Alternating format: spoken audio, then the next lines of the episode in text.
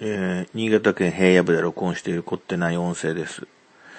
えー、っと、最近は、まあまあ体調も安定してるし、仕事もまあ、極端に忙しくも、極端に暇でもない。えー、そうそう、それで、今回はですね、うん、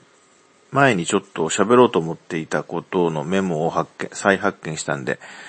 あ、そうだ、そんなこと喋ろうと思ってたんだ、ということで、えー、録音開始したんですけど、それは、あの、最近のピースサインですね。うん、ピースサインって言わないんですか、今。なんて言うんだろう、あの V サイン。昔で言う V サインとか、ピースみたいな、あの、指のグーチョキパーのチョキポーズですね。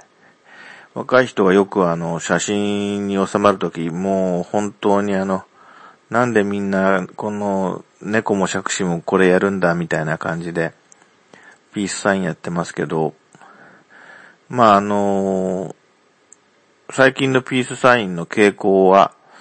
ちょっとその自分の手首と自分の、あの前腕の筋肉のえー、相互関係の中ではちょっと最近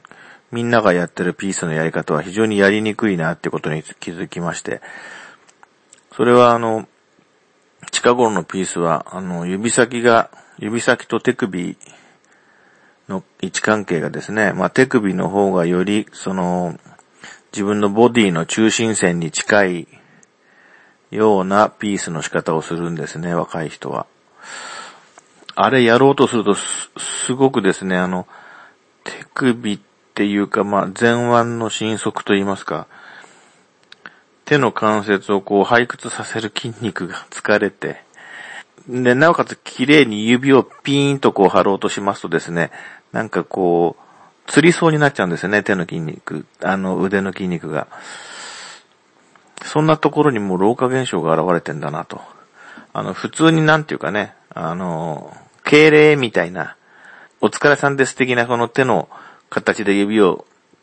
チョキにするのは非常に楽なんですけども、あの、手首の方が指先よりもその体の中心ラインに近づいてるっていうあの、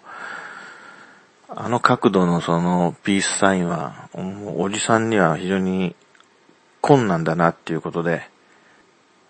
それでは失礼します。